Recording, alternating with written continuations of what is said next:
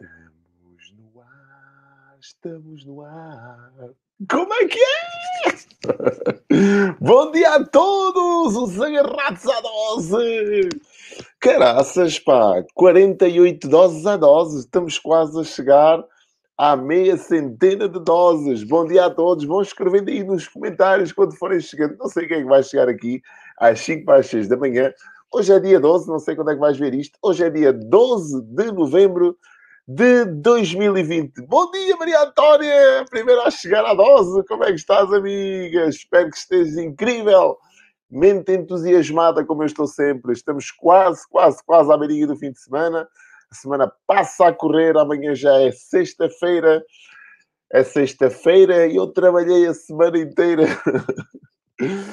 a dose hoje é muito interessante. Uh, eu vou-vos contar hoje na dose uma história e vou-vos dar aqui uma dica que tem a ver com a nossa zona de conforto, falar um bocadinho da nossa zona de conforto, que eu identifiquei aqui quatro zonas que podem ser muito interessantes de tu perceberes onde é que nada acontece, onde é que tudo acontece e onde é que tudo pode ser um desespero, pode ser um desequilíbrio, pode ser, sei lá, uma zona mesmo de pânico, onde tu, onde tu não consegues fazer nada, não consegues agir. E é muito importante que tu saibas destas quatro zonas, porque tu podes estar numa delas e é interessante tu que saibas delas. Bom, antes de passarmos à dose verdadeiramente dita, vou-te trazer aqui uma história. E a história tem a ver com um monge que estava a passear com o seu discípulo numa floresta. Eu gosto de trazer aqui algumas reflexões para que tu consigas também perceber, se calhar, em que ponto é que esta história te pode ajudar na tua vida e se pode enquadrar à tua realidade. Bom dia, Gado António! Como é que estás, amigo? O pessoal hoje está mais tímido. está chegando, está chegando a conta-gotas. Não tem problema nenhum, porque a dose fica aqui gravada e vocês podem ver a qualquer momento. Aliás, podem ver, podem ouvir também, porque nós temos o podcast da dose que está no Spotify vocês podem ouvir na dose, aqueles que gostam mais de ouvir e não gostam tanto de ver, podem ver, podem ouvir sempre que quiserem. Bom dia, Gadeurico, pá! Já estava aqui a pensar, epá, tem o Eurico, se deixa dormir hoje, não. Estar em direto é outra coisa, estar em direto, o Eurico se calhar ainda nem se tentou, ainda nem se tentou, esta é que é a verdade. Grande André, pá, bom dia, amigo, bom dia, como é que estás, amigo? Tudo bem? Bem-vindo à dose, diretamente de Peniche, André, diretamente de Peniche. Então, a história da vaca é uma história muito interessante porque conta, reza a história, mais uma vez, que estava um monge a passear com o seu discípulo, a lhe ensinar as últimas lições, né? as últimas lições para que ele se tornasse autónomo na sua caminhada enquanto monge, né? e estavam a passear por uma floresta e encontraram nessa floresta uma pequena aldeia e foram tentar falar com a, a pessoa, né? o ancião dessa aldeia, para, deitar, para poderem lá dormir, para, para poderem lá pernoitar, porque já estava a ficar de noite e eles precisavam de um sítio para dormir. E era assim que acontecia. Então foram falar com a, com a pessoa responsável, digamos assim, daquela comunidade, detectaram quem era, e disseram: olha, nós precisávamos aqui de um, um sítio para, para dormir e, e estávamos a pensar passar aqui a noite e amanhã temos que acordar muito cedo, temos que seguir a nossa viagem, os nossos ensinamentos aqui ao meu discípulo. E eu estava, estava a pensar se vocês nos poderiam dar essa guarida, nos poderiam acolher durante esta noite.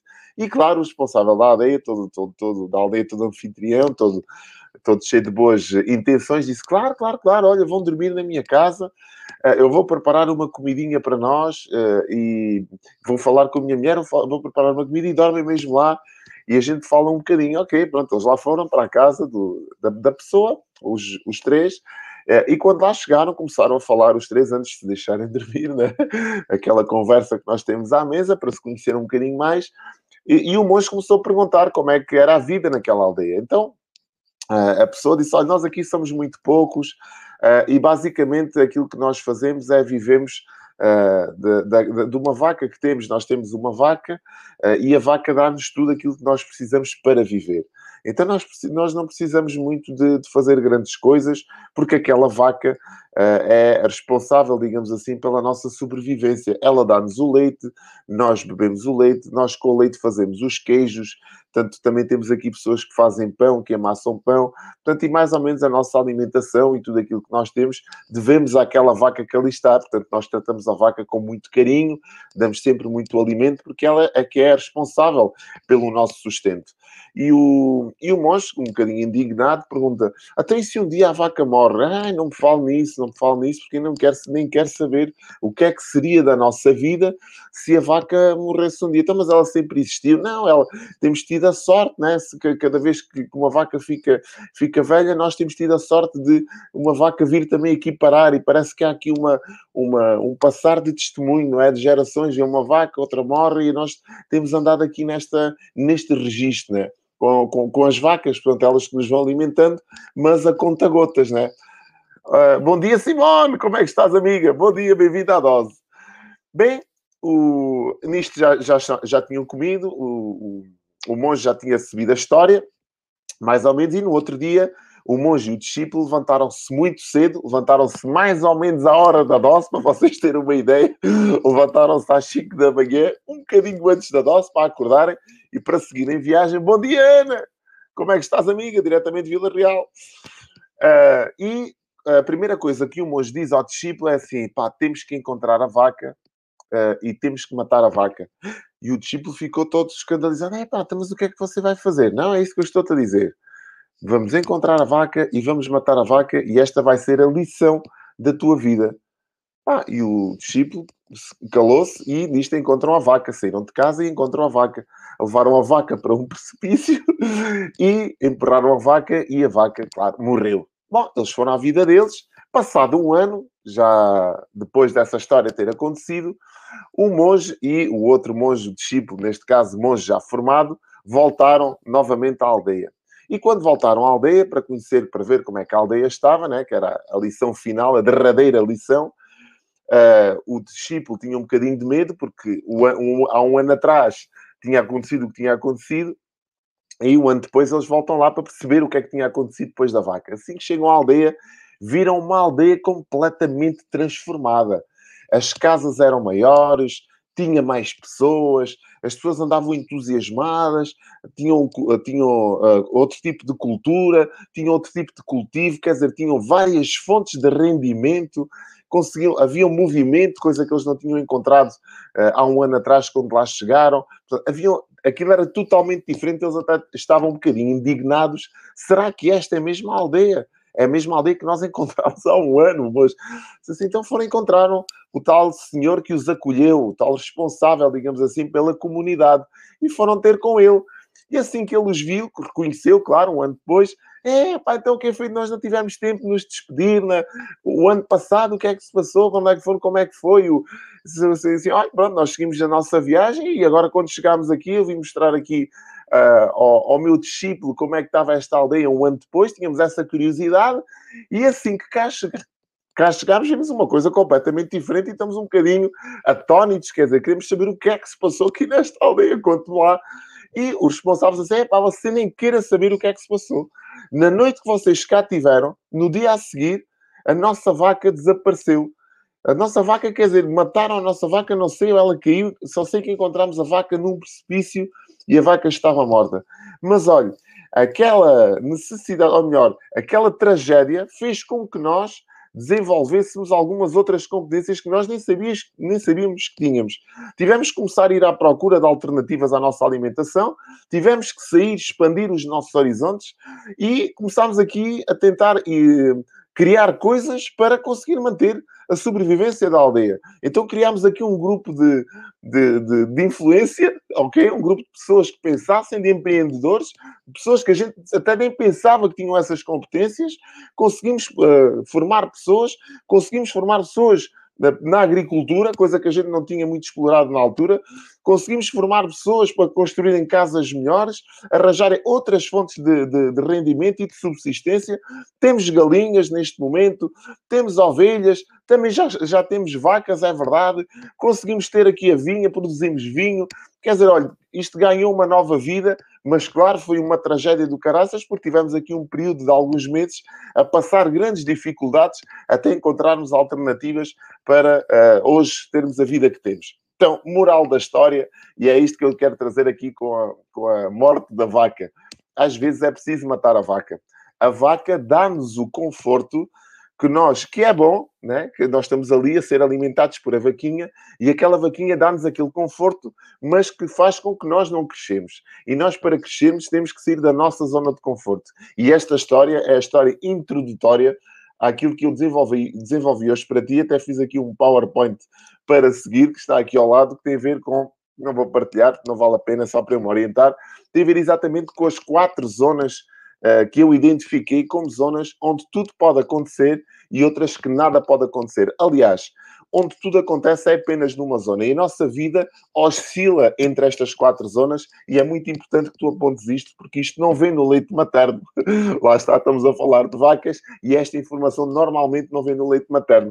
Convém que seja anotada aqui. Então, a primeira zona, anota que isto é muito importante, é a zona morta. A zona morta é pior ainda do que a zona de conforto. A zona morta é aquela zona onde nós estamos deprimidos, onde nada acontece, onde eu até coloquei aqui a zona de desencanto.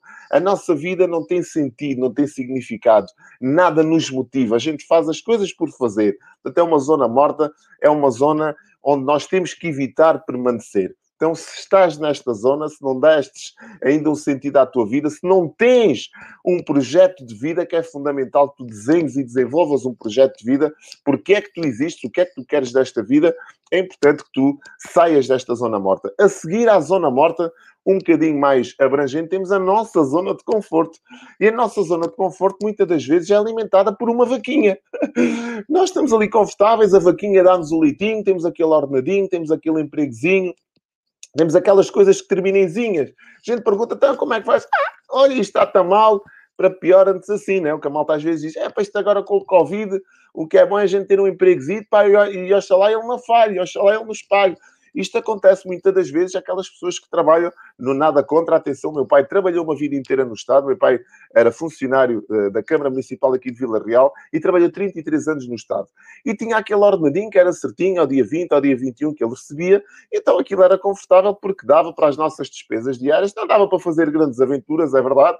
Vivíamos sempre uma vida muito controlada, muito comedida, não dava para, para, para excessos, mas pronto, era, era a zona de conforto e ele estava confortável e nós estávamos confortáveis, mas não havia crescimento, que era a nossa zona de conforto. E acontece muitas das vezes isto. Aquelas pessoas que vivem nesta zona de conforto, pá, pronto, às vezes têm que matar a nossa, têm que matar a vaca para conseguir se desenvolver e crescer a outro nível. A seguir à nossa zona de conforto, temos a zona onde tudo acontece, e isto é muito importante. Até apontei aqui, é a zona de desafio. E é a zona onde nós desenvolvemos uma coisa que se chama o stress, que é um stress controlado, é o bom stress.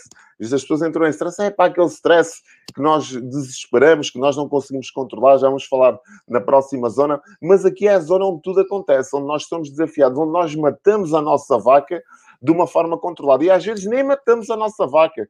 Às vezes deixamos a nossa vaquinha ali, mas vamos à procura de outras alternativas. Desenvolvemos outros projetos e outras ideias e começamos a trabalhar nelas. Desenvolvemos novas informações, desenvolvemos um círculo de influência, levantamos às 5 da manhã para ouvir a dose, para ouvir pessoas que se calhar nos possam trazer inspiração para uma vida, se calhar, com mais sentido, com significado. Começamos a escrever aquilo que queremos para a nossa vida, começamos a registar num papel os nossos passos. Então, esta é chamada a zona de desafio e é a zona onde nós começamos a dar vida aos nossos projetos, aos nossos sonhos. É aqui que tudo acontece. Mais à frente, depois, para aqueles mais arrojados, mais aventureiros, mais aventureiros temos a zona de pânico. E a zona de pânico é a zona de desespero. Isto acontece e tu identificas isto muitas vezes naqueles super empreendedores que fazem uh, investimentos desmedidos, descontrolados. Eles não fazem a mínima ideia, mas querem, parece, conquistar o mundo de um dia para outro. E às vezes apostam todas as suas fichas, todas as suas energias em projetos e não fazem a mínima ideia de como dar vida àqueles projetos. E então é uma questão de tempo que as coisas descamam completamente e nós não sabemos o que fazer. E nesta zona de desespero, nesta zona de pânico, que é muito à frente da zona de conforto, nós só fazemos duas coisas. Ou fugimos ou nos defendemos. Portanto, é aquilo que nós voltamos à nossa primitiva forma. Não temos tempo, não temos capacidade, digamos assim, de controlar a nossa vida, porque não temos o conhecimento, não desenvolvemos a competência. Aceleramos muito o processo, saltamos da zona de conforto para uma zona de desespero. Isto acontece muito neste tipo de pessoas que eu te falei. Pessoas que, não, sem saberem muito de que forma nem de que maneira, montam investimentos, montam negócios, pedem empréstimos bancários uh, uh, abismais e depois não têm forma de fazer face às despesas, não fazem estudos de mercado, não fazem um enquadramento das suas atividades nesta realidade, por exemplo, e as coisas depois acabam por escambar, só porque acreditaram, viveram na crença e na fé que aquilo vai correr bem. E nem sempre corre bem se eu não tiver a informação por perto, se eu não tiver as pessoas por perto, se eu não tiver alguém que me ajude a ver aquilo que eu não estou a ver. Então, vê em que zona é que tu estás a operar. Se estiveres na, na tua zona de conforto, se calhar, sem querer matar a tua vaquinha, convém que comeces a fazer algumas atividades que te permitam sair dela e que te permitam criar aquele conforto que tu desejas e que tanto anseias, mas se estiveres na, na tua zona, como eu digo aqui, a tua zona morta, essa é uma zona para, para sair rapidamente, se for o caso. Se não tens projeto de vida, escreve o que é que és para a tua vida. Se não tens uma visão clara das coisas, se não tens uma inspiração, um motivo, descobre qual é o teu motivo, inspira-te nas outras pessoas, dá corda aos sapatos e, seja em que zona tiveres, o importante é que estejas a ser feliz e que tenhas os resultados. Eu costumo dizer que os resultados balizam as nossas ações. Se os resultados forem bons, faço mais disto que estou a fazer. Se os resultados não me agradarem, eu tenho que alterar aqui um modus operandi, tenho que alterar aqui os meus pensamentos para criar novas emoções. Essas emoções levam-me a ações e ações trazem novos resultados. Esta foi a dose de hoje. Espero que tenha feito muito sentido para ti. Partilhe este vídeo com mais pessoas. Se achares que aqui está uma mensagem que possa ajudar mais alguém, estamos de volta amanhã às 5 para as 6 para mais uma dose. Tchau!